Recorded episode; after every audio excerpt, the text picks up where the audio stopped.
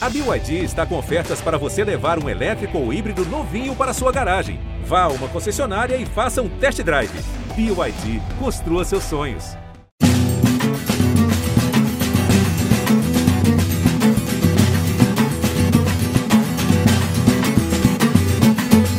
Fala galera que se liga no Embolada, o podcast do futebol de Pernambuco, mas que também abraça o futebol brasileiro quando tem assunto relacionado a Pernambuco. Seja bem-vindo. Você pode acessar o Embolada pelo ge.globo barra embolada ou pela sua plataforma de áudio digital preferida. É lá você vai e baixa para ouvir a qualquer hora, em qualquer lugar, a qualquer momento, fazendo o que você quiser.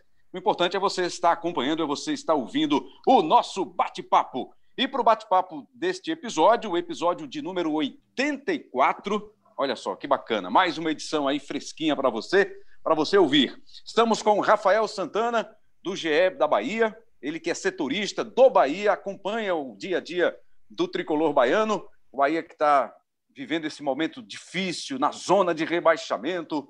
Vamos falar também com o Hector Verlang. Ele é setorista do GE, acompanha o Vasco, está no dia a dia do Vasco. O time da Colina está aí, ganhou muito bem na última rodada. Foi um resultado importantíssimo sobre o Atlético Mineiro por 3 a 2. Respira fora da zona de rebaixamento. Também vamos conversar com a Thaís Jorge, que é do GE do Ceará, que acompanha o Fortaleza. É outro time que está aí na briga contra o rebaixamento. E estamos ao lado do nosso parceiro aqui do Embolado, o Cabral Neto, para falar também do esporte. Nós temos três times nordestinos: Fortaleza, Bahia e o esporte e o Vasco da Gama, que é o representante do Sudeste. São times que estão aí nessa disputa, nessa briga intensa, ponto a ponto, para evitar o rebaixamento da Série A para a Série B do Campeonato Brasileiro, nessa temporada típica de Série A, de Série B de 2020, entrando em 2021. Então, é isso que a gente vai discutir a partir de agora agradecendo a participação dos nossos colegas, dos nossos amigos. Cabral Neto, tudo bem? O esporte, depois da vitória sobre o Bahia, respira fora da zona de rebaixamento. O que representa esse resultado para a sequência que o esporte terá, contando aí com confrontos diretos e com adversários bem difíceis que terá pela frente ainda, como Flamengo, como o Inter, que é o líder do campeonato, o Atlético Mineiro, que ainda está na briga. Tudo bem, Cabral Neto? Fala, Rembrandt. Um abraço para você, um abraço para o Rafael, para o Hector, para a Thaís. Prazer estar recebendo todos eles aqui. Um abraço para todo mundo que está ouvindo a gente.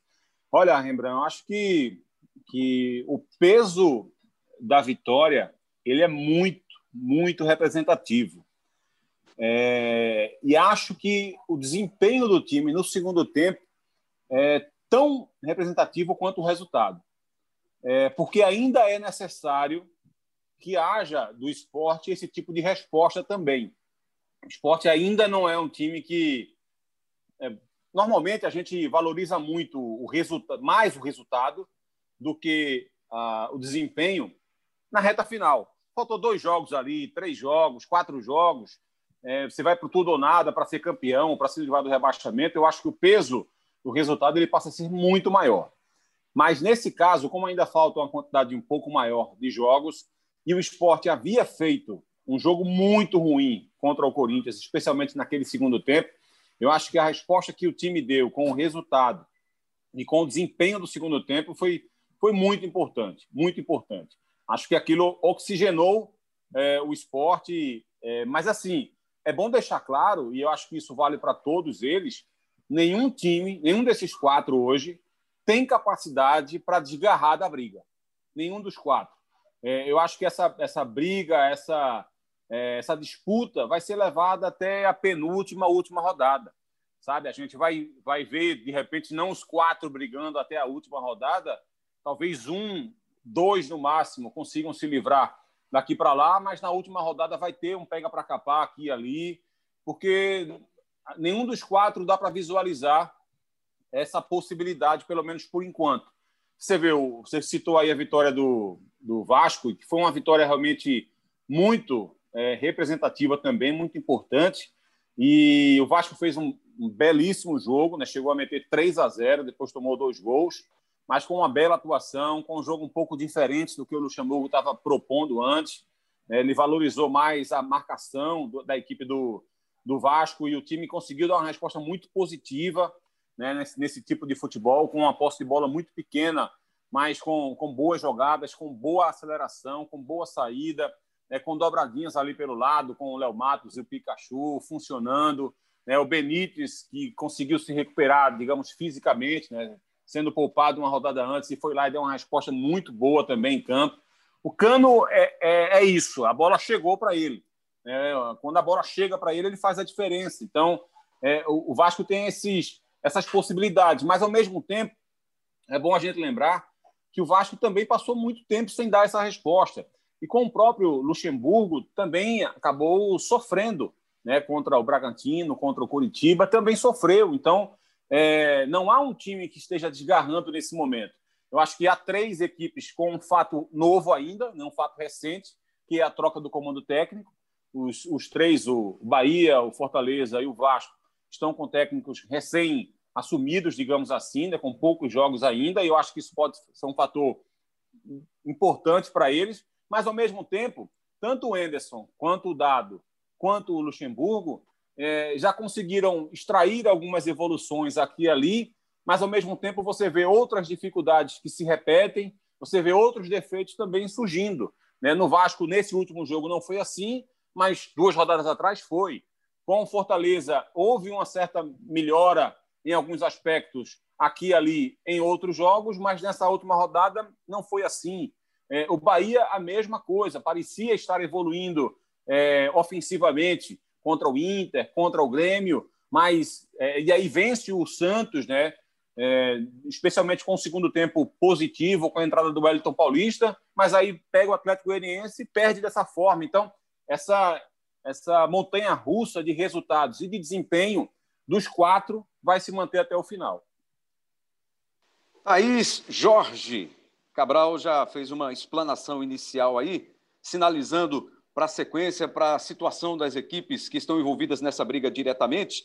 E o time do Fortaleza teve uma derrota no fim de semana, acho que bem, bem dolorida aí para a torcida do Fortaleza, né? A derrota para o Atlético, mesmo sendo fora de casa, a derrota para o Atlético Goianiense por 2 a 0, deixou o time também em situação de alerta, se é que já não estava numa situação de alerta máximo nesse momento do campeonato, Thaís. Bem-vinda ao Embolada mais uma vez. Oi para todo mundo que está ouvindo, muito obrigada pelo convite, adoro estar aqui, né, reencontrando amigos que, que gosto. Olha só, o Fortaleza, na verdade, já vem desde o Rogério Ceni, né? Já, já vinha em uma certa instabilidade. Não adianta a gente colocar tudo na conta do Marcelo Chamusca ou agora do Anderson Moreira, porque até mesmo antes de o Ceni sair, o Fortaleza já vinha é, é, instável, em queda na Série A do Campeonato Brasileiro. E aí a saída do Rogério Ceni, ela só foi ali aquela gota d'água, né, para explodir mesmo uma crise no Fortaleza. Fortaleza que é, perdeu esse jogo, teve a oportunidade, teve um pênalti a favor, Juninho bateu muito mal, depois foi expulso. E aí esse destempero acaba prejudicando muito Fortaleza, né? Porque é, já é um elenco que já está curto. O presidente insiste em dizer que não, não tem um elenco curto, mas, por exemplo, o Fortaleza ontem não tinha o Felipe, que estava suspenso, então tinha o Juninho e o Ronald, né? Então, é, o Fortaleza, a grande questão do time é o ataque, assim.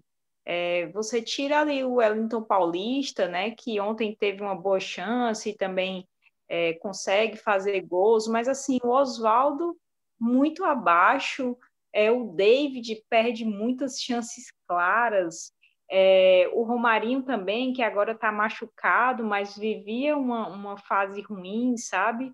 E aí você não consegue ter é, é, ver um time efetivo em campo.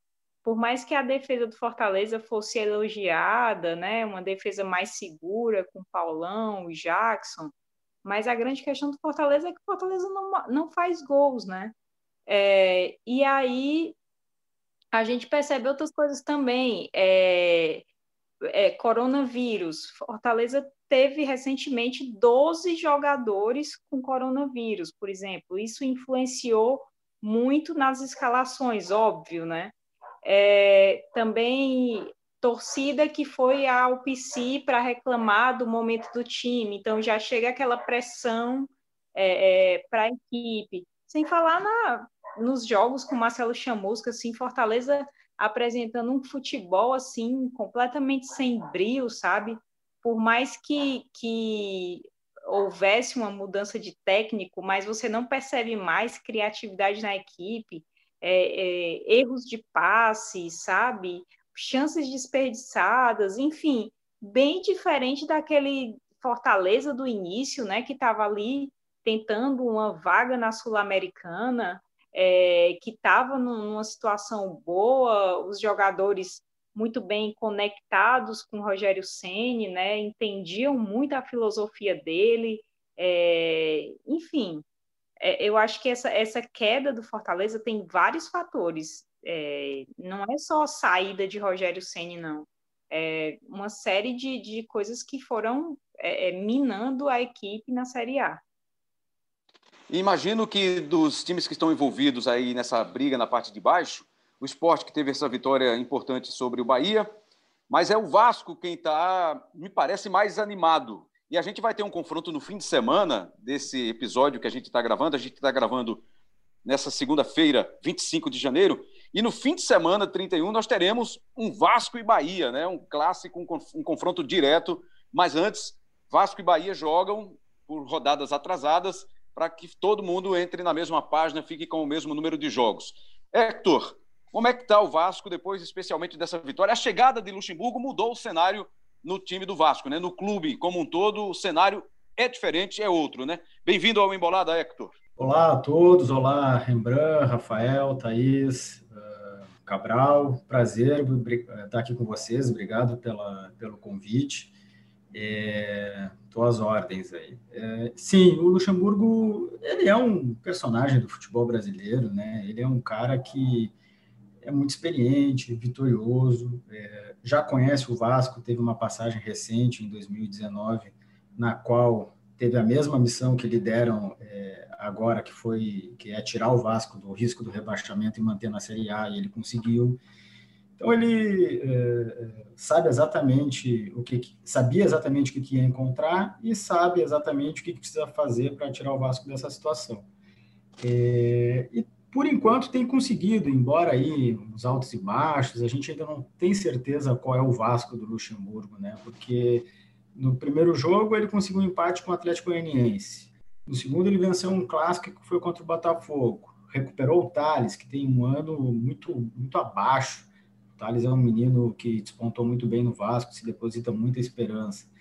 Aí depois, eh, quando todo mundo achava que a coisa ia engrenar, foi surpreendido pelo Coritiba eh, em São Januário. Curitiba, que é um outro time que todo mundo já achava que estava eh, morto, rebaixado, e começou uma recuperação aí que não sabemos se vai manter. E aí depois veio o jogo em Bragança Paulista, que foi o pior nesse período aí do Vasco com o Vanderlei, tomou 4 a 1 do, do Bragantino. Quando o Vanderlei fez mudanças táticas, fez mudança na escalação, reforçou o meio de campo, não quis uh, se expor, expor, expor muito e acabou sendo um desastre, deu tudo errado. E aí agora, contra o Atlético, como vocês já citaram, o Vasco acabou surpreendendo. Eu acho que tem algumas coisas assim de uh, que ajudam a explicar esse, esses altos e baixos, né? Especialmente a mudança de um jogo para outro. Acho que o Vanderlei ele gosta muito de jogos grandes assim. Não estou dizendo que ele desmereceu o jogo contra o Bragantino, não é isso. Mas ele gosta desses jogos assim que, que ninguém leva muita fé. Ficou muito marcado na, na, em 2019 aquele 4 a 4 contra o Flamengo. Flamengo campeão brasileiro da Libertadores, que o Vasco fez um jogo de igual para igual e, e, e conseguiu um empate, quando todo mundo aqui no Rio dizia que o Flamengo ia passar por cima. Jogo São jogos Atlético. que atraem mais a atenção para ele até, né, Hector, nesse momento, né? Também, também. Tanto que no jogo contra o, Atlético, eh, não sei se é, todo mundo teve a, a, oportunidade de ver, ele passou o jogo inteiro batendo boca com o Sampaoli, que também bateu boca e também teve uma disputa à parte ali.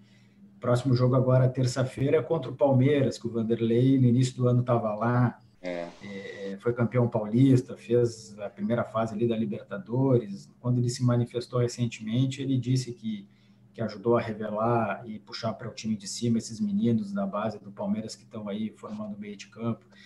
É, então, assim, é, ele se prepara muito bem para esses confrontos. Eu acho que isso e algumas mudanças que aconteceram no time, como a volta do, do lateral esquerdo Henrique, que é muito criticado aqui pela torcida, mas defensivamente ele, ele vai melhor do que o Neto Borges, que jogou é, é contra o Bragantino. Volta do Bruno Gomes, que é um volante que tem boa qualidade para sair jogando. É, e a volta especialmente do Benítez, que conseguiu fazer o Vasco jogar. O Vasco é um time que tem muita dificuldade ofensiva, muita. É muito difícil o Vasco criar jogadas. Até foi surpreendente, porque o terceiro gol do Vasco contra o Atlético foi um gol muito bonito, um gol que uh, envolve oito jogadores trocando 14 passes, se eu não estou enganado aqui nas contas, pelo que eu me lembro é isso. E aí depois o Benítez faz um lançamento para o Cano, que domina no peito e bate de primeira. Foi um lindo gol, mas o, o Vasco todo ano, seja com o Vanderlei, seja com o Ramon, seja com o Abel, que iniciou a temporada, o Vasco já está no terceiro técnico eh, nessa temporada, é, é, tem dificuldade de fazer gol. Basta ver que o Cano tem 47% dos gols do Vasco, foi o Cano quem fez. Quando o Cano não faz, o Vasco praticamente não faz gol. O Cano vinha de seis jogos aí de jejum, período aí que o Vasco estava aí na zona do rebaixamento e tal, e nessa partida é, é, conseguiu quebrar o jejum e fez dois gols. Então eu acho assim, o Vasco está fora da zona, acho que o Vasco tem uma possibilidade é, um pouquinho melhor, mas isso é o momento agora. Isso a gente está falando de uma pós-vitória de 3 a 2 do Atlético. Semana passada a gente estava falando num contexto de, de 4 a 1 contra o Bragantino é, esse campeonato brasileiro, esse contexto que a gente tem de, de pandemia, com, com, muitos jogadores com Covid, é, um jogo atrás do outro, um calendário que já é apertado nosso, ainda mais apertado, a gente está é, muito refém do, dos resultados, né? A análise ela muda muito, porque, especialmente na questão do Vasco que eu estou falando, um jogo é o 8, o outro é o 80. Então, acho que se o Vanderlei conseguir uh, ter uma, uma regularidade, os seus jogadores, e manter o, o esquema e o time que vem dando certo, que é o que jogou contra o Atlético, ele tem uma possibilidade boa. O Vasco, por enquanto, depende só dele. Mas é, tem, que, tem que esperar ver como é que vai ser a reação, especialmente nos próximos jogos. Rafael ouviu atentamente né, a, a primeira participação de todos nós e imagino que você estava aí pensando de, em como contar essa breve história do Bahia nessa briga para não ser rebaixado, Rafael. E, e assim, a última imagem que fica é a, a, partida muito fraca do Bahia contra o esporte. Né? Depois da vitória sobre o, o Furacão na Fonte Nova, o time ainda tem um jogo para cumprir agora de rodada atrasada. Brigou muito contra o Inter, mas acabou derrotado. Brigou muito contra o Grêmio, mas também não conseguiu um bom resultado. E aí veio para um clássico do Nordeste, um clássico contra um grande rival do Nordeste, o esporte. E não jogou absolutamente nada, Rafael. Como explicar esse momento do Bahia? E a gente percebeu também um detalhe importante aí, né, na fala de todos os nossos colegas. Todos esses times que estão brigando na parte de baixo tiveram trocas de comando. O Bahia, por exemplo, passou de Roger Machado para Mano Menezes e agora está com Dado Cavalcante. O Vasco também teve suas trocas, aconteceu o mesmo com o Fortaleza. O esporte se segurou tem se segurado aí com o Jair Ventura, que chegou no começo do, do campeonato para substituir Daniel Paulista, que fez cinco rodadas e permanece, mas houve também uma troca. Conte um pouquinho para a gente aí desse momento do Bahia. Rafael, bem-vindo ao Embolada. Valeu, Rembrandt, muito obrigado, um abraço. É um prazer enorme estar aqui com essa equipe digna de Série A, né? E digna, digna de briga na parte de cima da tabela, tá? Que fique claro.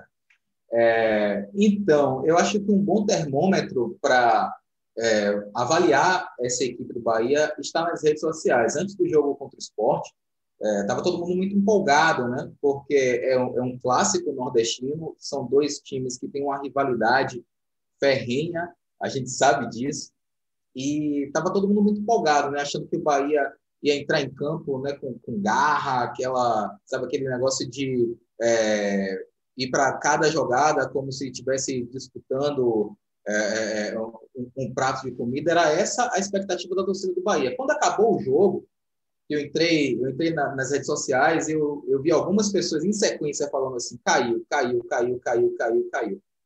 É, ainda faltam algumas rodadas, sete jogos para o Bahia, né? porque o Bahia tem um jogo atrasado. Vamos lá. é, Esporte, Vasco e Fortaleza abriram três pontos para o Bahia, mas o Bahia tem um jogo a menos, assim como o Vasco, é, e ainda tem alguns confrontos diretos né, contra, contra o Vasco né, nesse domingo, mas ainda enfrenta o Goiás também, e enfrenta o Fortaleza. Então, é, se você analisar friamente, o Bahia não caiu. O problema é a maneira como o Bahia jogou. O problema não é a derrota, o problema é a postura da equipe. Foi uma equipe completamente apática, a ponto de o Dado Cavalcante, na entrevista coletiva ao final da partida, falar que foi o pior segundo tempo que ele já viu na vida. Né? Não foi o pior segundo tempo no comando do Bahia ou do Bahia, o pior segundo tempo que ele já viu na vida. Né? E depois o presidente Guilherme Bellintani também é, concedeu uma entrevista muito, é, muito chateado, muito indignado, fazendo cobranças fortes ao elenco.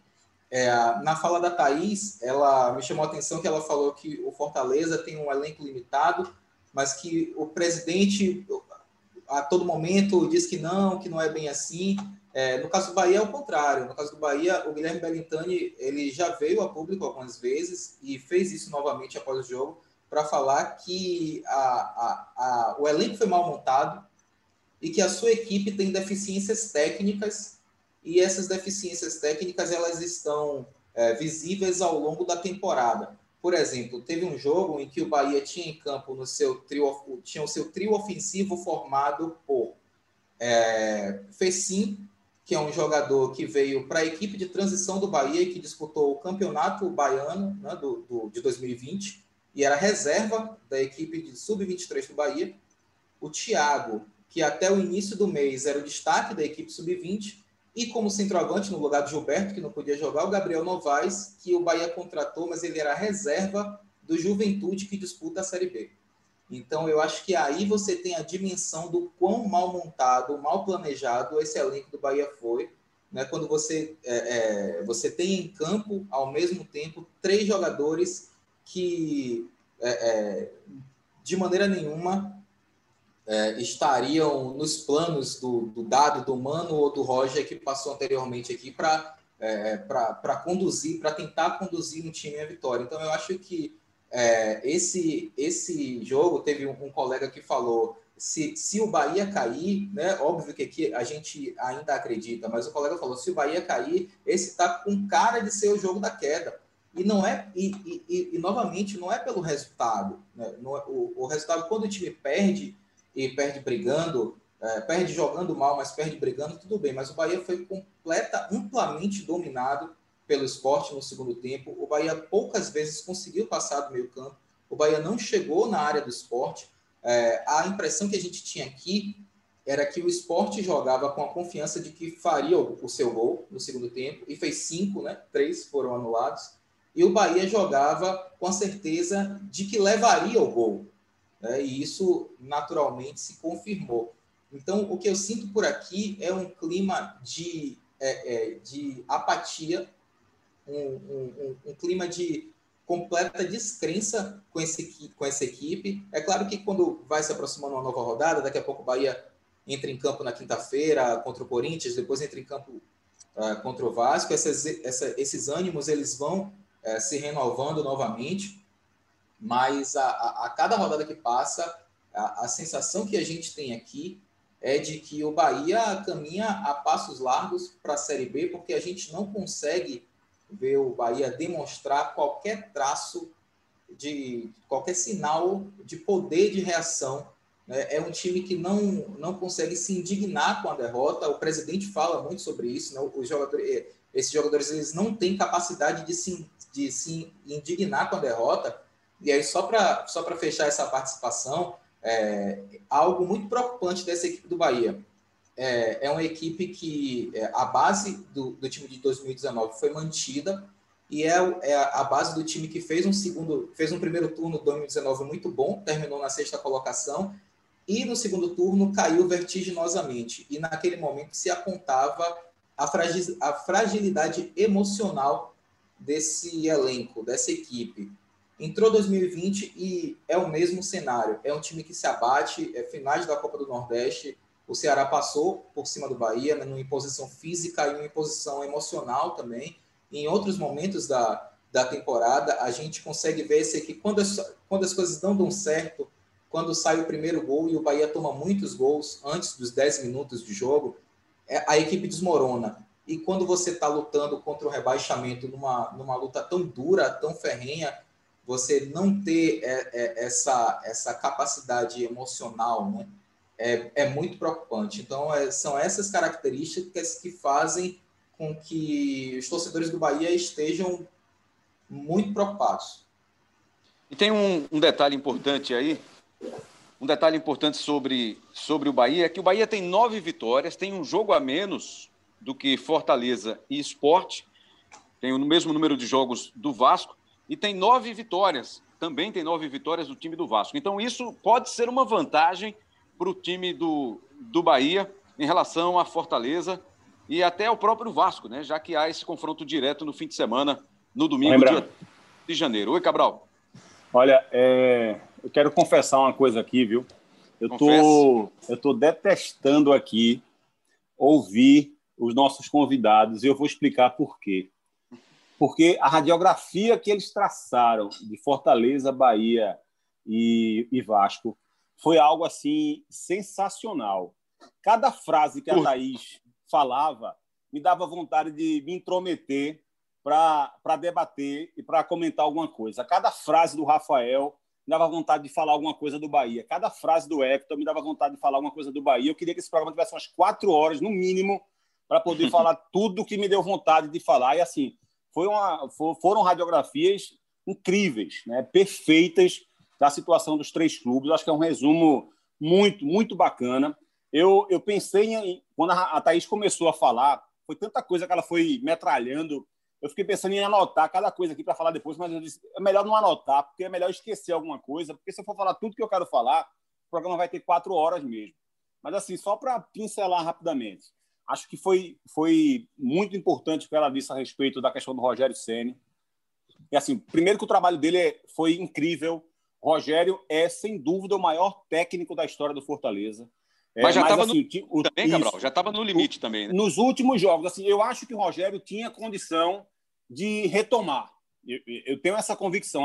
Ele passou por alguns outros momentos também complicados no, no Fortaleza. O começo dele, por exemplo, foi muito complicado se pedia a demissão dele dia sim e outro também. Perdeu o Campeonato Cearense, fazia muitas mudanças, ninguém entendia o que ele queria e de repente ele conseguiu encaixar o time na Série B. E depois ele teve alguns outros momentos também e ele conseguiu reativar. E acho que ele poderia também. Fortaleza vinha bem na Copa do Brasil, por exemplo, é, vinha bem no Brasileirão. Ali foram dois, três jogos de desajuste. Eu acho que ele conseguiria retomar. Eu tenho essa convicção. Mas é bom deixar claro isso. O Fortaleza já vinha numa certa queda, também com o Rogério, para não colocar todo o peso em cima do Anderson e muito menos em cima do Chamusco, que já saiu. Mas, assim, é, esse fato que ela traz né, do Rogério Ceni no debate, é, qualquer debate sobre o Fortaleza hoje precisa ainda ser falado do Rogério Ceni, porque ainda existe assim uma memória tática muito importante dos jogadores em relação à forma como era o time com o Rogério Ceni, como o Chamusco tentou fazer, como o Anderson tentou fazer. Né, o Chamusco tentou colocar um, um meia criativo, um camisa 10, o João Paulo não conseguiu se adaptar. É, agora o Anderson está fazendo a mesma coisa com o Mariano Vasquez. Então, isso tudo leva tempo. É, o Oswaldo vem muito mal, como ela disse. O Romarinho é um jogador muito, muito importante para a equipe, mas oscila, parece estar desgastado fisicamente. Então, há essas dificuldades. É, do lado do, do, do Bahia, assim. Me permita, Cabral. Ah. Me permita, antes de você ir para o lado do Bahia e depois para o lado do Vasco, queria que a Thaís também intervisse aí nessa sua fala, fizesse um complemento para aí, pelo que você destacou também, que foi certeiro em cima da análise feita pela Thaís, pelo Rafael, pelo Hector. Thaís, pelo que Cabral falou e a sua intervenção em cima disso agora, o que você pode acrescentar para a gente desse momento do Fortaleza? É, eu acho que assim, ele fala da questão dos meias, né? é justamente isso, assim, Fortaleza atuava com quatro atacantes, é, o Ceni adorava o 4-2-4. E aí a gente vê o João Paulo, que foi um, um, reforço badalado, né? Porque tinha grandes atuações, na verdade, até agora não mostrou a que veio, pelo contrário, foi um jogador que foi flagrado em uma festa, né? Fortaleza recebeu vídeos dele quebrando isolamento, então ele foi afastado depois reintegrada agora com Anderson Moreira. E o Mariano Vasquez, que é um jogador que, que o Enderson vem tentando e que também não está correspondendo. Então, assim, o Fortaleza teve um momento que ele estava muito, muito bem com o Ronald. Então, o, o Sen tinha aquelas, aquelas coisas, né? Colocava o Tinga de ala, e aí colocava, apostou no Ronald, e o Ronald foi muito bem, e depois a gente ficou meio sem entender por que, que o Ronald tinha sido sacado do time, né? É, na sequência, foi é algo que a gente não não conseguiu entender muito bem depois, até depois da saída do Sene também, porque que aquele jogador não estava sendo tão utilizado. Então, é, é, é, aquilo tudo que a gente fala, né?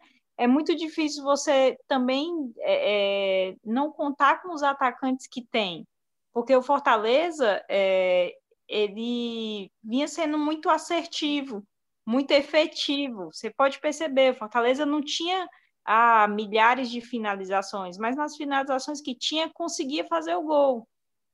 Né? Então, por exemplo, você vê grandes jogos, Fortaleza fez grandes jogos contra o São Paulo, foi eliminado lá dentro depois de é, 10 cobranças de pênalti, se não me engano. Então, assim, é, foi um time que ia jogar fora de casa contra o Corinthians, fazia frente fora de casa, entendeu? É, mas, é, mas é, eu, eu também aponto algo que para mim foi crucial, sabe?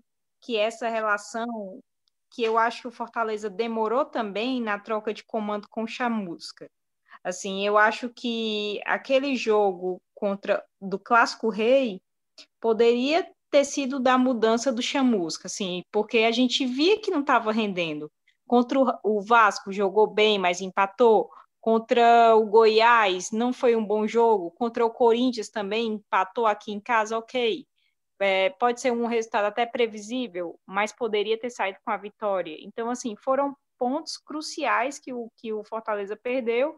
E para mim, eu acho que esse tempo que, que o Fortaleza, entre aspas, perdeu, né, apostando no Chamusca, é, até a vinda de 2021 fez muita diferença, porque quando o Enderson chegou, a gente já notou no primeiro jogo uma mudança de postura dos jogadores, né? E a gente não, acaba não, não sabendo a relação de jogadores, de técnicos, enfim, como é clima de vestiário, mas foi algo que me chamou muita atenção. É do Bahia ou é do Vasco que você vem agora, Cabral? Vamos, vamos com o Bahia. Eu comecei a falar da, da radiografia que o Rafael também fez, excelente também, como a da Thaís e a do Hector. É, e assim me chamou a atenção é, exatamente essa questão assim de primeiro do time que se defende muito mal, né? Os gols que, ele, que o time toma tá aí para para mostrar isso. Então, se o time se defende mal, ele não tem competitividade. Se o time se defende mal, significa que ele está desorganizado. E é assim, é uma desorganização que é incrível, porque isso tem se repetido no Bahia desde o segundo turno da Série A de 2019. Roger Machado fez uma grande, é, um grande primeiro turno em 2019 e o time começou a cair ali no segundo turno de 2019 e não parou mais. Né? Foi com o Roger assim. O começo do ano do Bahia foi muito ruim também. Um time que prometia muito mais do que entregou. Vem o Mano Menezes, que é um cara referência em relação ao aspecto defensivo, e o Mano não conseguiu corrigir isso. E o Dado também não está conseguindo corrigir. Né? E assim, jogadores que chegaram para ter o poder de decisão e não estão tendo, que é outro problema do Bahia também, essa questão de decidir. Bahia teve dificuldade para ser campeão estadual contra um time do interior. Bahia foi muito mal no mata-mata da Sul-Americana, foi muito mal no mata-mata de Copa do Brasil, foi muito mal num jogo decisivo da Série A contra o esporte agora. Então, assim, na hora de decidir, o Bahia não está conseguindo decidir jogos. Está com essa dificuldade. E Rodriguinho chegou para ser esse cara e não é. Rossi chegou para ser esse cara e não é. O próprio Douglas também não está sendo. É um goleiro que tem um belo potencial, mas não está conseguindo jogar. Você tira uma ou outra grande atuação dele aqui, muito pouco. Para um goleiro que chegou com a bagagem que ele chegou, com o histórico que ele chegou, especialmente aquele brasileiro que ele fez pelo Havaí. Então, assim, tem muito jogador devendo. O próprio Ramires caiu de rendimento nos últimos jogos né? um cara que estava arrebentando e caiu de rendimento. Então você vai para é, isso, isso tudo demonstra também uma falta de organização. Né? Quando é, o técnico insiste com as mesmas peças ou quando o time todo vai muito mal, isso demonstra uma falta de organização que nenhum dos três últimos técnicos, contando já com o Dado Cavalcante, conseguiu resolver até esse momento. Então, assim, se o Bahia não conseguir ganhar um mínimo de competitividade defensiva, vai ser muito complicado para se livrar do rebaixamento. Branco. O Bahia já sofreu 53 gols, né? Até ontem era a defesa mais vazada. Acabou sendo ultrapassado pelo Goiás, que sofreu 54. Menos gols sofridos do que Bahia, do que Bahia e Goiás, tem o Coritiba, que é o penúltimo, e o Botafogo, que é o lanterna dessa Série A. O que você acrescentaria desse comentário do Cabral, Rafael Santana? É, eu, vou, eu vou chamar a atenção para a passagem da temporada de 2019 para temporada de 2020. Parece que foi um, parece que foi um ano que não acabou para o Bahia. Parece que o Bahia, Bahia saiu de 2019 e começou 2019.2, porque é, na ocasião o Roger Machado era o técnico. É, vocês bem sabem, o Roger Machado ele surge no futebol e ele sempre foi um treinador que teve é, apreço né, por posse de bola, triangulações, esse futebol mais propositivo. Só que quando ele chegou no Bahia, ele encontrou uma equipe montada para reagir e fez isso muito bem no primeiro turno. Quando a equipe começou a cair, ele alertava: eu preciso de jogadores que tratem melhor a bola. Quando a temporada acabou, é, o Belintani se reuniu com o Roger Machado e falou: bom, agora a gente vai promover uma reformulação na maneira de jogar. Né? Isso tudo, inclusive, foi relatado pelo próprio presidente do Bahia. E aí, o Belintani e o Roger foram atrás de peças que dessem uma nova perspectiva ao Bahia, que fosse um time que um time mais propositivo, um time de maior posse de bola. Vieram Cleison, eh, Rodriguinho, Daniel do Fluminense, o Rossi, o Cleison, o Cleison e o Rossi foram líderes de assistência dos seus respectivos, respectivos times em 2019, né? o Corinthians e o Vasco. Então o Bahia foi montado para jogar de uma maneira propositiva e só que não conseguiu.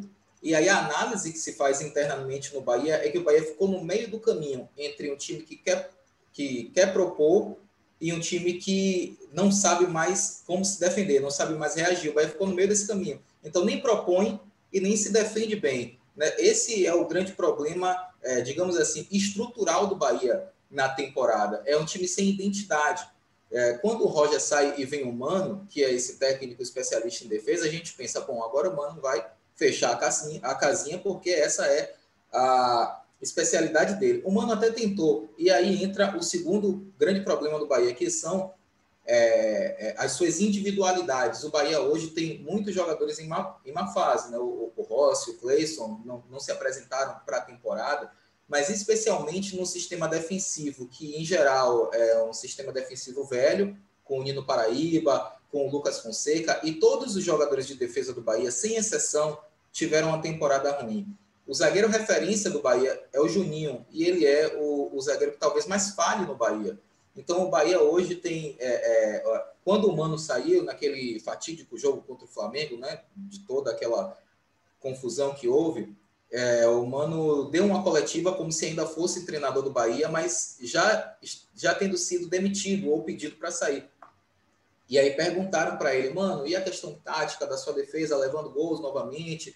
E ele falou: pegue o segundo gol do Bahia. Olha o que o Mano falou: pegue o segundo gol do Bahia, olha o posicionamento do Bahia e olha o que o nosso zagueiro fez. Foi um jogo, foi um, um lance que a defesa do Bahia estava montada o Juninho estava no lance de um contra um com o Bruno Henrique, foi driblado duas vezes é, é, com uma facilidade tremenda, e aí o Bruno Henrique faz gol. É, então, o Mano, é, por mais que ele não tenha dado nome aos jogadores que estavam em uma fase, né, ele apontou que o problema do ele tirou dele da reta, né? Tipo, ó, o problema não é tático, é, e jogou a responsabilidade para cima dos jogadores quando estava saindo, né? E ele Nesse momento, ele fez isso especificamente com o Juninho, que, assim, é, de todo um sistema defensivo que vem muito mal na temporada, para mim, o Juninho é o pilar e é o jogador que jogou praticamente todos os jogos, porque o Bahia não tem substituto, como a Thaís está aqui, inclusive. É, o, o, Bahia tem um, um, zagueiro que, que o Bahia adquiriu, o Wanderson, e praticamente não jogou, e todas as vezes que jogou, a torcida queria ver ele longe do Fortaleza, do, do Bahia. Né? Ele foi para o Fortaleza, se não me engano, em um dos primeiros jogos ele fez um gol contra, né? Um, é, é, é, jogando pelo Fortaleza. Então é isso. É, eu acho que a, a soma do, do, grande problema estrutural e as suas individualidades. Legal, então, Rafael Santana. Vamos ver agora o, o que vem do Cabral Neto sobre essa reflexão do Vasco para o Hector em seguida fazer também o complemento. Cabral Neto. É excelente esse complemento do, do Rafael mesmo, essa lembrança né, de que o Roger, em 2019, conseguiu fazer um ótimo trabalho exatamente por isso também, né? Porque ele conseguiu moldar o trabalho dele ao elenco que tinha. O Roger não pensa futebol daquela forma que jogou em 2019, mas ele conseguiu moldar de acordo com o elenco. Fez um futebol mais reativo, que não é a característica dele. E aí, quando depois o time caiu de rendimento, quando foi dado a ele aquilo que ele queria, as peças para poder fazer o jogo dele, se criou uma expectativa muito grande e que, evidentemente, isso não, não se criou, isso não, não ficou demonstrado na prática. Né? E aí se seguiu todo esse roteiro que o Rafael trouxe para a gente. Em relação ao Vasco, assim, de tantas coisas que o Hector falou que foram muito, muito interessantes, eu acho que essa, é, esse ponto que ele abordou quase no finalzinho do que ele disse, dessa essa oscilação né, que existe. Se a gente estivesse fazendo esse programa aqui na semana passada, é, certamente a análise do, do Vasco não seria tão, tão, digamos, bondosa quanto será nesse momento. E é algo que o Vasco precisa ter muita atenção, porque a oscilação foi quase que um sobrenome do Vasco nessa temporada.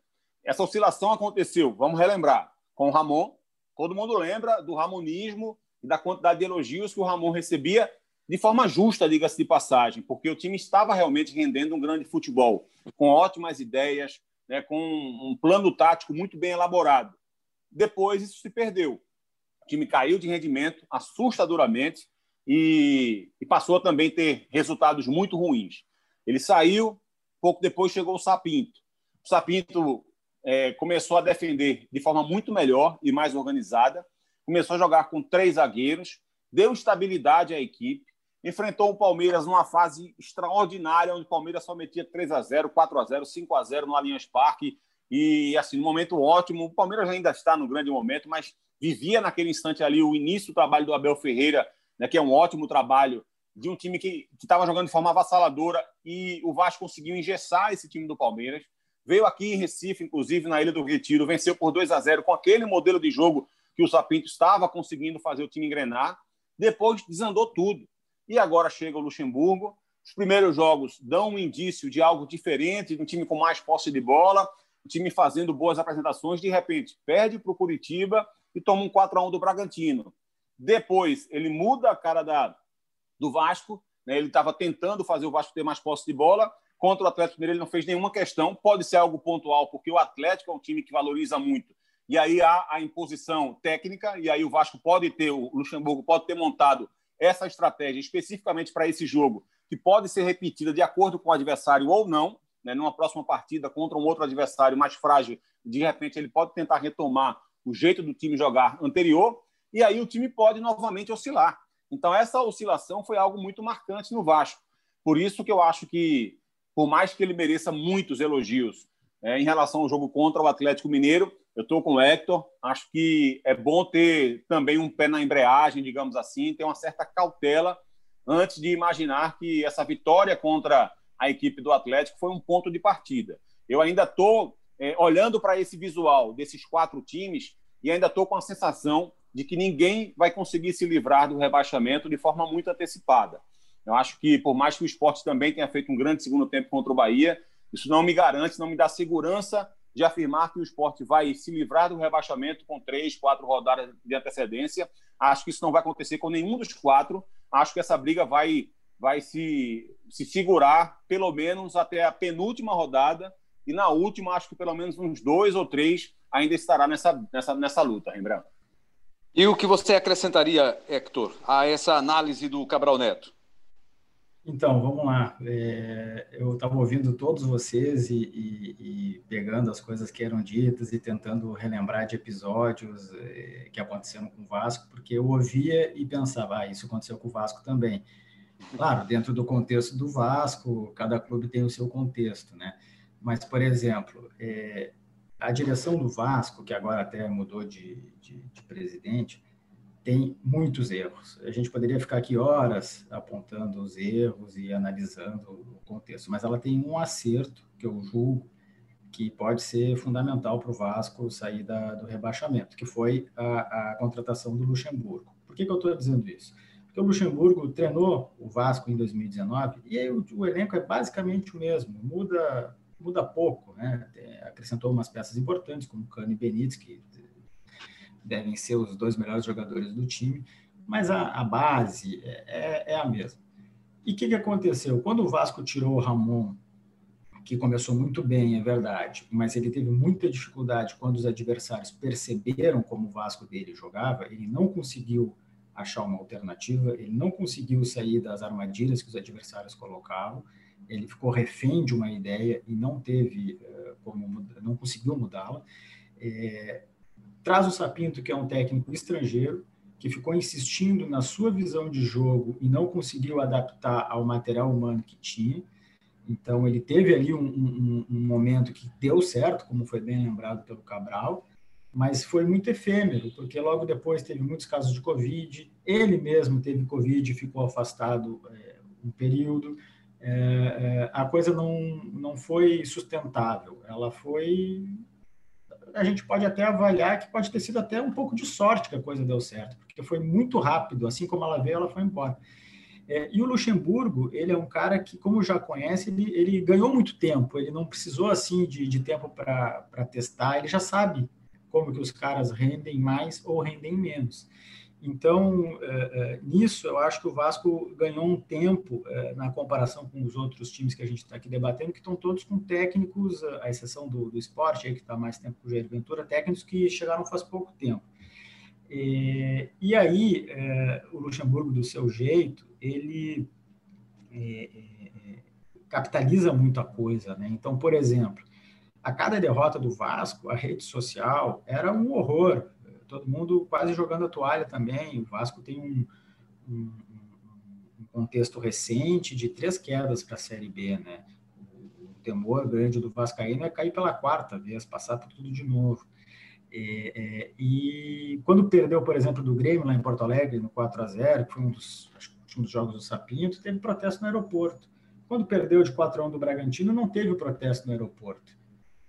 Né? Porque o Luxemburgo chamou muito para ele, ele pediu para a torcida, a torcida gosta muito dele, por o que ele fez em 2019. Pediu apoio nas redes sociais, não é hora de, de cobrar exagerado, é hora de apoiar mas ele, Luxemburgo, ao mesmo tempo, faz as cobranças. Ele, por exemplo, puxou a orelha do Thales na coletiva do pós-jogo do Bragantino, dizendo que o Thales tem que se dedicar mais, que tem que voltar com a motivação que tinha. Então, ele funciona meio como um escudo do time, que convive com salários atrasados, e ele diz que esse assunto não pode ser abordado, que é hora de tirar o Vasco da, da, da, do risco da Série B, e, com, e vai lá do seu jeito, tentando mexer aqui, mexer ali melhorar. Mas eu concordo. Eu acho que é, não é porque fez um bom jogo contra o Atlético que a, a vida está resolvida, que é só manter isso que vai, vai escapar do rebaixamento. É, a, a, a, gordurinha que o Vasco tem, ela é de uma rodada, são três pontos para a zona do rebaixamento.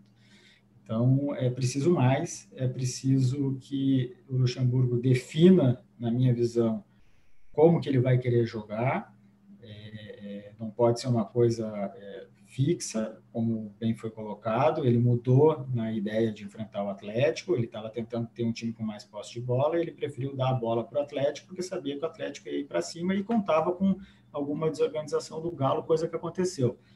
Vamos ver se ele vai manter a estratégia contra o Palmeiras, eu acredito que vai. Eu acho que ele vai dar a bola para o Palmeiras e vai tentar é, jogar no erro do adversário. Mas quando enfrentar o Bahia em casa, será que ele vai fazer a mesma coisa? ainda mais sendo num confronto direto? Eu acho que não. E aí, quando o Vasco precisa propor o jogo, quando o Vasco precisa construir, geralmente tem problema. Ele se desorganiza, deixa espaço e acaba sendo é, naturalmente vazado. Vamos, ver, vamos aguardar. Pois não. É, e assim, é, ficou muito claro, né, e a gente já deixou muito claro aqui nesse debate, que o jogo do Vasco foi ótimo contra o Atlético Mineiro, dentro da, daquilo tudo que a gente já conversou aqui. Mas assim, o futebol tem alguns detalhes que chamam a atenção e que interferem demais no jogo. com 12 minutos, acho que foi esse o tempo, o Hector pode me corrigir, teve o um pênalti para o Atlético Mineiro e o Johan desperdiçou, né, bateu na trave. Se o Atlético faz 1 a 0 tudo o que o Luxemburgo planejou e que funcionou na prática, né, nos 90 minutos ele funcionou, a gente viu que funcionou, mas se a bola do Johan com 12 minutos tivesse entrado, ele teria que mudar o planejamento dele. Né? Ele iria precisar se expor um pouco mais. E aí, como é que seria o time do Vasco? Então, assim, perfeito, é evidente que esse si ele não vai se concretizar nunca, mas é apenas algo que precisa ser pensado, porque a bola do Johan não entrou é, nesse final de semana, nessa, nessa derrota, mas o próximo pode entrar. Né? Se ele, por acaso, pensar em jogar dessa forma novamente contra um outro adversário que tenha características de talento e técnica parecida com a do Atlético Mineiro, né? ele vai enfrentar o Internacional ainda, vai enfrentar, vai, vai pegar o clássico com o Flamengo ainda. Então, de repente, ele pode vai pegar o Palmeiras agora. Ele pode pensar nessa estratégia, mas pode, com 12 minutos, tudo ir por água abaixo, né, Hector? É, não, e vou acrescentar, teve esse o pênalti do Johan e logo depois teve um chute na trave, se não me falha a memória, do, do Savarino. É, é, então o Vasco escapou duas vezes. Foram duas bolas na trave. Se uma delas tivesse entrado, a gente podia estar falando um monte de outras coisas aqui. E, e esse, modelo de, esse modelo de jogo dependia muito de não, não sair atrás no placar, né? Perfeito, perfeito. Foi o, esses dois lances geraram uma reversão de expectativa, assim, porque quando deu o pênalti, foi um pênalti que o Léo Matos cometeu é, colocando o braço na bola, é, o cenário ali era de bom, vai tomar o gol, vai ser difícil, vai se expor, o Atlético vai explorar os espaços errou o pênalti reverteu. E o Vasco conseguiu escapar desse outro lance e logo depois acabou abrindo o placar. Com participação do Léo Matos, né, em dois gols nessa vitória sobre o Atlético Mineiro, ele participando diretamente em duas oportunidades. Para a gente encaminhar aqui a parte final do nosso episódio, só para trazer a situação na tabela, o esporte é o 14 colocado com 35 pontos, 10 vitórias. O Vasco tem 35 pontos também, nove vitórias e um jogo a menos. Tem esse jogo ainda a cumprir contra o Palmeiras nesta semana. Dependendo do dia que você vai ouvir o episódio, se você está ouvindo antes, depois, você vai saber a situação do Vasco. O Fortaleza tem 35 pontos, oito vitórias. É o time que tem menos vitórias desse grupo que está na briga aí contra o rebaixamento. E o Bahia, 32 pontos, 31 jogos, ou seja, um jogo a menos que vai ser cumprido nesta semana do episódio ainda contra o Corinthians em Salvador. O Goiás, não vamos esquecer o Goiás, não, que o Goiás tem 29, apesar de ter só sete vitórias, mas tem 29 pontos, vem de um resultado importante contra o Santos na Vila Belmiro e ainda não entregou os pontos.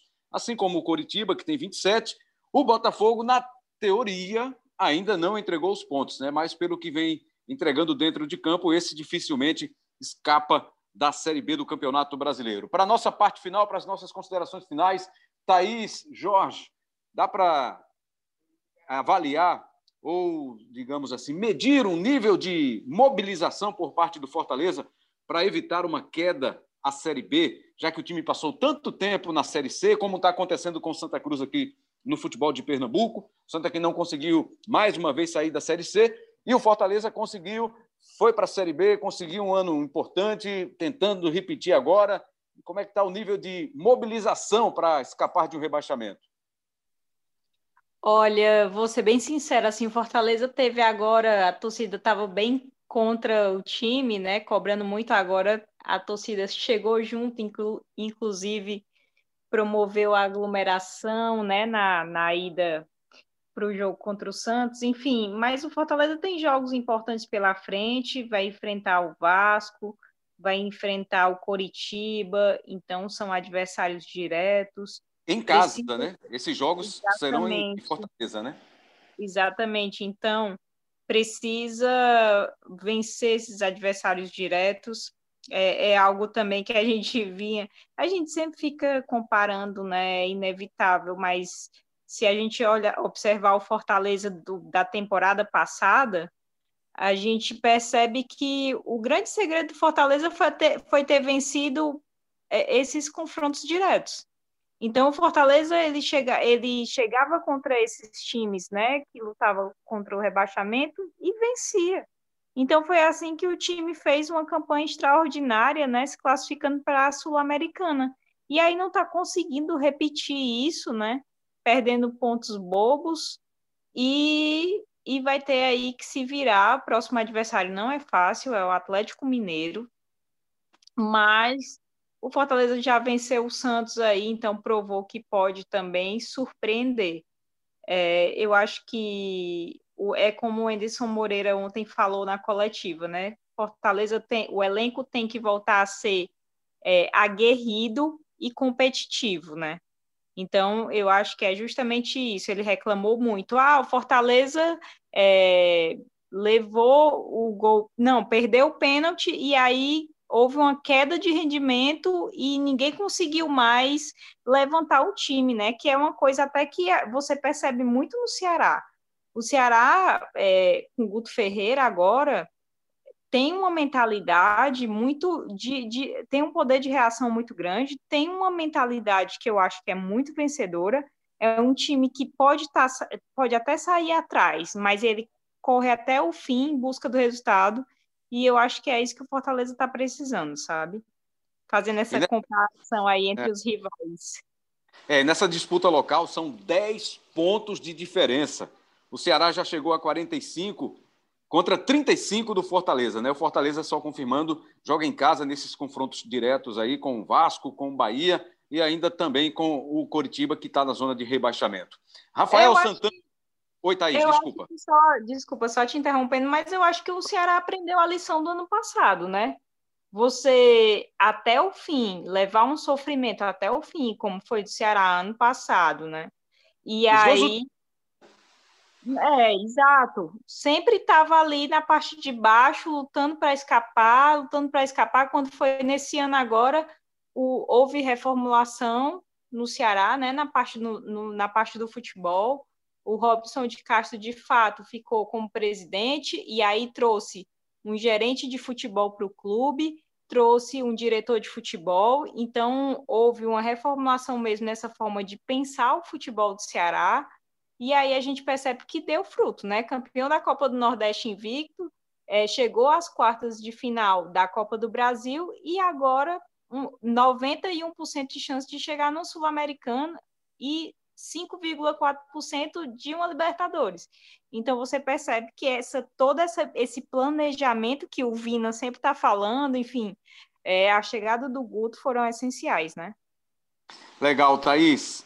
Para a gente fechar a parte do Bahia, Rafael Santana, o, o Belintani, o Guilherme Belintani, o presidente, ele está diretamente no futebol, ele tem ingerência direta no futebol, tá? Tá batendo no peito, tá chamando a responsabilidade nessa reta final, ou sempre foi ele quem tocou o futebol diretamente, Rafael? Então, Rembrandt, ele tinha, na verdade, o diretor de futebol, Diego Serri, que não renovou o contrato com o Bahia. Né? Nesse momento é só ele. O Bahia ainda não tem um novo diretor de futebol, né? não foi anunciado é, o, o, novo diretor de, de futebol é, do Bahia, mas é, é, é eu diria que era uma gestão compartilhada. Tanto e o, o, e o Drubsky, Rafael? Então, por isso que eu falei que o Bahia não, não anunciou o nome dele assim oficialmente. Né? A gente sabe que ele veio do, do esporte, mas o Bahia não falou, ele vai ser o nosso diretor de futebol. Né?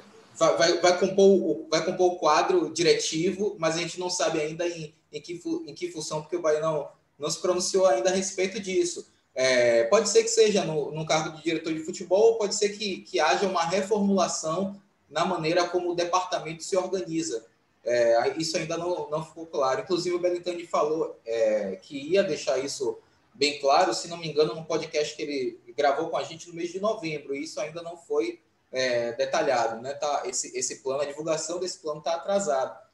É, mas ele, ele, sempre, ele sempre colocou as caras para bater, Rembrandt, verdade seja dita, mais até do que o Diego Serri. E em um momento em que a torcida começou a, a, a fritar o nome do Diego Serri, por entender que ele era o principal responsável pela, monta pela montagem desse elenco, o Diego, o Diego Serri foi pouco a pouco é, se afastando, desaparecendo dos noticiários, e aí acabou também que ele teve é, uma doença grave que não foi divulgada pelo Bahia e ele precisou se afastar durante um mês para fazer tratamento.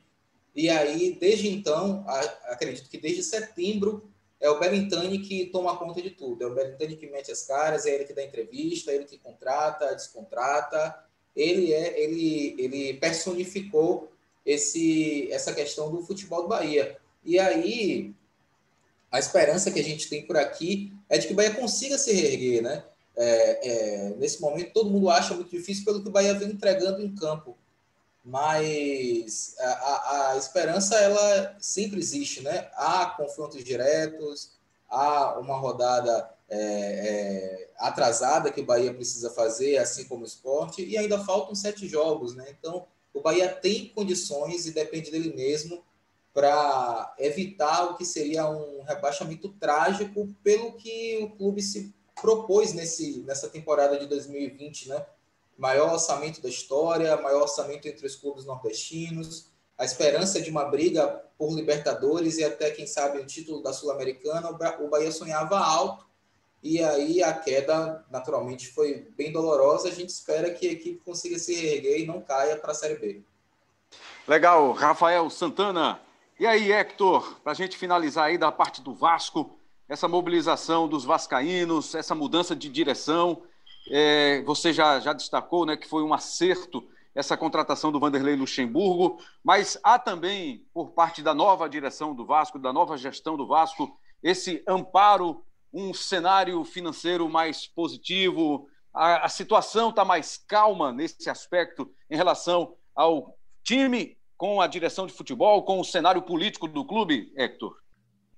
Olha, falar em calmaria política no Vasco é complicado porque toda hora a gente é surpreendido com, com um fato novo.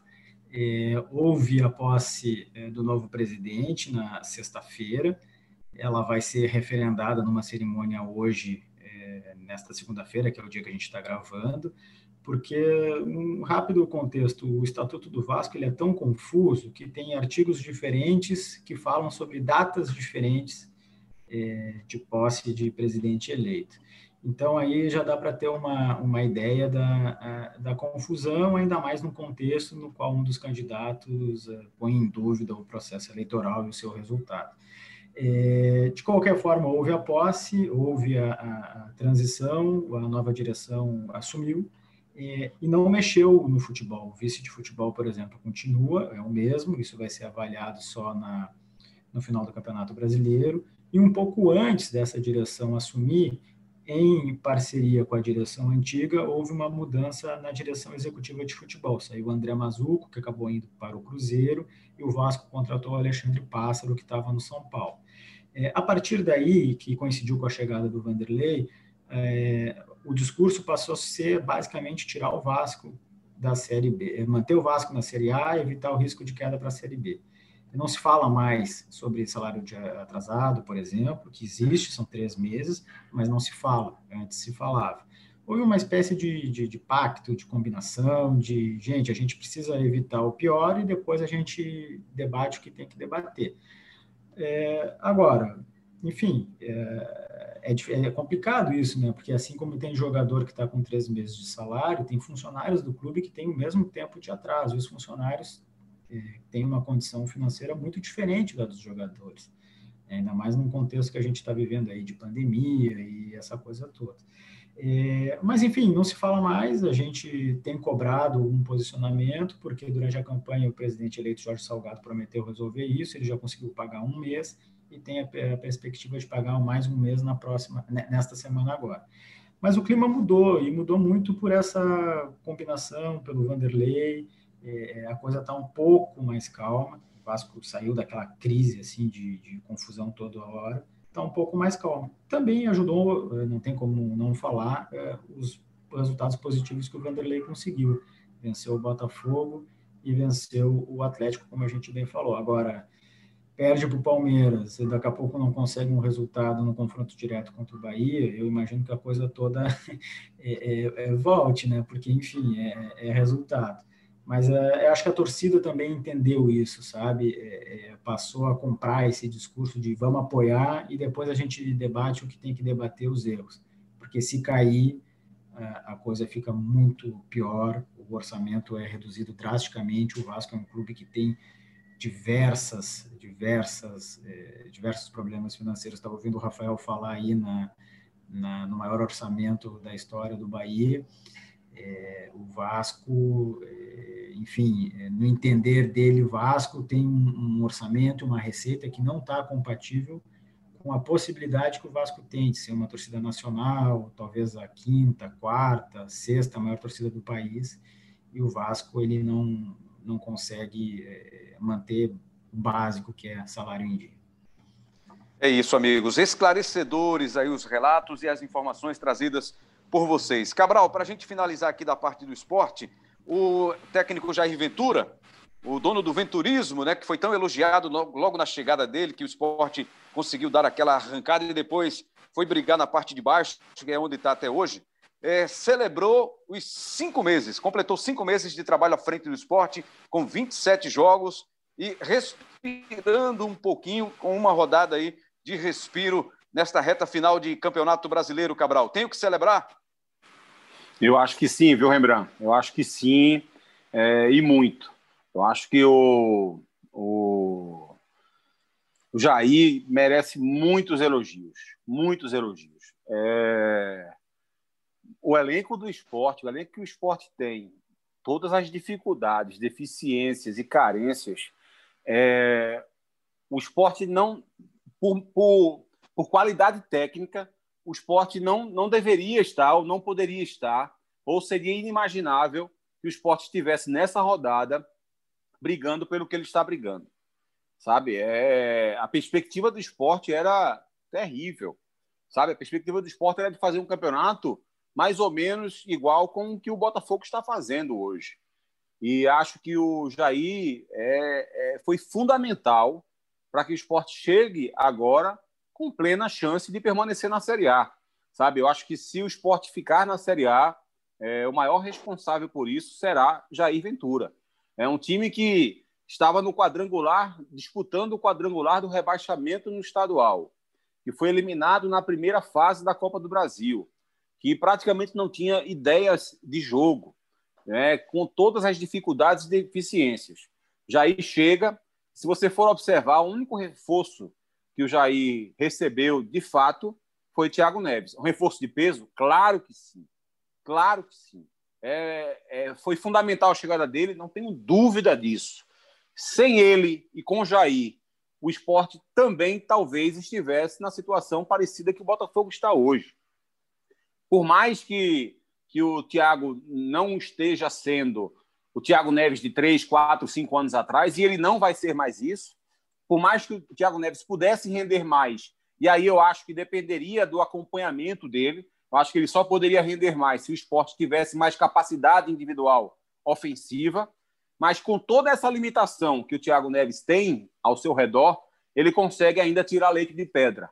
Né? Nas últimas cinco vitórias do esporte, uma assistência do Thiago Neves para o gol do Marcão contra o Bahia três vitórias seguidas é, em rodadas alternadas, mas as três vitórias seguidas do esporte, por 1 a 0 com os três gols do Thiago Neves. Na vitória contra o Bahia por 2 a 0 o primeiro gol do Thiago Neves. Então, assim, o poder de decisão dele chama muito a atenção e passa essa impressão de que se houvesse um pouco mais de qualidade na frente, ele poderia estar fazendo mais diferença.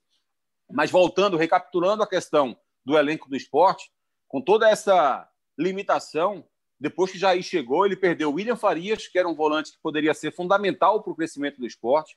Perdeu Lucas Mugni, que vinha sendo importantíssimo para o jeito de jogar do esporte. Era o cara que dava equilíbrio, porque era o único jogador capaz de dar na mesma intensidade, no mesmo nível, marcação e criação. O único, o único. Qualquer outra alternativa a, a esse jogador, ou o esporte teria mais um pouco mais de criação, e ficaria um pouco mais vulnerável, ou ganharia um pouco mais de marcação e perderia um pouco de construção. Então, o Lucas era o único jogador que conseguia ter um pouco mais de equilíbrio nesse sentido e ele perdeu esse jogador. Quem seria o substituto natural no elenco? Jonathan Gomes, que pediu para deixar o esporte, entrou na justiça e ele perdeu esse jogador. Além da lesão de Leandro Bácia, que era titular do Jair Ventura. Então, veja, um elenco cheio de dificuldades, cheio de deficiências e ele ainda perdeu alguns jogadores importantes. Então, com tudo isso, ele ainda consegue construir um esporte quase sempre competitivo, né? É, mesmo quando perde. O esporte perdeu por 5 a 3 por exemplo, para o Internacional, mostrando competitividade. É, por incrível que pareça, por incrível que o placar possa mostrar. Né? O esporte enfrentou outros. Contra o Flamengo, tomou um 3 a 0 no segundo tempo, mas o primeiro tempo foi, foi muito é, é, é, pesado. O esporte conseguiu marcar muito forte, conseguiu ter intensidade, caiu de rendimento pela é, substituição que aconteceu no, no, no, segundo tempo. O Gerson começou a cair mais pelo lado, Luciano Juba entrou e não dá o mesmo poder de marcação do Santos. Enfim, coisas pontuais que aconteceram naquele jogo. Então, acho que o trabalho do Jair é excelente até. É, isso não significa que eu concorde com tudo. É claro que eu acho que há momentos em que eu faria diferente, ou eu penso em um futebol diferente. A escalação contra o Corinthians, por exemplo, não, não me agradou. É, mas, assim, são questões pontuais. Você não precisa concordar com tudo para considerar o trabalho de alguém positivo. E o trabalho do Jair Ventura, para mim, é muito positivo, de acordo com aquilo que ele tem em mãos. E para fechar, Rembrandt, queria só relembrar aqui um, um, fato que aconteceu. Não sei se a Thaís vai lembrar, e não sei se a Thaís também concordou comigo naquela oportunidade. Quando a gente fez aquele programa né, especial da Copa do Nordeste, da decisão, né, da final da Copa do Nordeste, eu disse que imaginava que na Série A, é, Bahia e Fortaleza tinham muito mais capacidade para terminar à frente de Ceará e Esporte. Hoje, a gente está gravando esse programa aqui com o Ceará numa posição, na minha avaliação, inatingível pelos outros três, e o outro time que está fazendo a melhor campanha é o esporte. Ou seja, 100% de erro naquele chute que eu dei na época da, da fase da final do, do rebaixamento, mas acho que isso também traz um pouco do tom. Né? Eram dois times que tinham muito mais capacidade naquela época, com dois elencos muito mais fortes do que os dois adversários, mas na prática isso não aconteceu, pelo menos até aqui. Eu digo pelo menos até aqui porque o esporte ainda está aí, evidentemente, num nível muito parecido com Fortaleza e Bahia, e os dois times com capacidade ainda de ultrapassá-lo. Mas nesse instante, o meu aproveitamento é de 0% no chute, viu, Rembrandt? Não, mas você tinha, tinha base né, naquele momento para chegar a essa conclusão. Não se confirmou, aí não foi um problema seu, foi um problema dos times, tá certo, Thaís? Exato, naquele momento a gente tinha um Fortaleza muito mais regular, né? O Fortaleza chegou a vencer o Campeonato Cearense aqui, bicampeão. Então chegou à semifinal da Copa do Nordeste. Agora a gente pode até dizer assim: "Ah, o Fortaleza já vinha em queda com o Rogério Ceni". A gente pode até dizer isso. Mas um fato é que a saída dele impactou e muito nessa campanha, né? A gente pode dizer que vinha em queda comparar, por exemplo, é, em números de jogos, mas é, eu fiz uma matéria mostrando que depois da saída do Rogério Ceni, o aproveitamento caiu pela metade. Então, assim, o que era de 44% virou 22%, entendeu? Então, assim, o aproveitamento é, é um aproveitamento pífio se a gente considerar é, é, o Fortaleza que a gente pensava naquela época, né, Cabral? Assim, é, é, é, sonhando com coisas maiores, de repente até outra sul-americana, mas realmente foi um impacto enorme para o time. É isso, Amigos, é isso, perfeito. Para os vossos compromissos, que são muitos aqui daqui por diante. Hector Verlang, muito obrigado. Você tem participado diretamente de algum podcast, do, do Vasco, por exemplo, que o GE faz? Como é que é a vida no podcast, Hector? Obrigado pelo convite, foi um prazer. Estou à disposição sempre aí, só chamar, por papo muito bacana. É, vou repetir as palavras do Cabral aí, os relatos realmente foram detalhados pra caramba. Sim, a gente tem aqui o podcast GE Vasco. Antes de gravar com vocês, estava gravando lá com, com os meus colegas, o Luciano e o Zarco. É um podcast que ele é sempre feito depois dos jogos. No uhum. processo eleitoral a gente fez entrevista com os candidatos e quando tem alguma outra coisa assim importante a gente faz uma edição extraordinária, digamos assim, mas ele é sempre pós-jogo.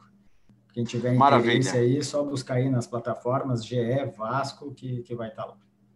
Maravilha, Hector. Muito obrigado. Rafael Santana Valeu. e o Segue Baba. Como é que tá o Segue o Baba? Então, segue Baba, segue firme e forte todas as sextas-feiras. Quinta-feira a gente está gravando um, um, episódio fresquinho, saído do forno. Na semana passada a gente deu é, espaço ao futebol feminino para falar sobre a campanha do Bahia que conseguiu acessar da Série A2 para a Série A1 do Campeonato Brasileiro, é, entrevistando uma das jogadoras do, do acesso, a Ed, foi bem legal. Então é isso aí, segue o Baba toda sexta-feira. Boa! E o nosso CE na rede, hein, Thaís? Pois é, o nosso podcast aqui que a gente adora, né? A gente grava toda sexta pela manhã e o início de 2021 foi bem especial, primeiro porque a gente conversou com o Vina, entrevista exclusiva, depois com o Guto Ferreira, também entrevista exclusiva. Então, toda semana a gente está tentando trazer o melhor do futebol cearense. Eu queria agradecer pelo convite, por estar com vocês. E a gente segue toda a cobertura aqui no ge.globo/ce. Obrigado, Thaís, Rafael, Hector. Cabral Neto, e uma embolada, hein, Cabral? Qualquer hora tá ar e pintando um episódio novo, né? Opa, estamos atrás aí de produções. O nosso produtor é carga total, né?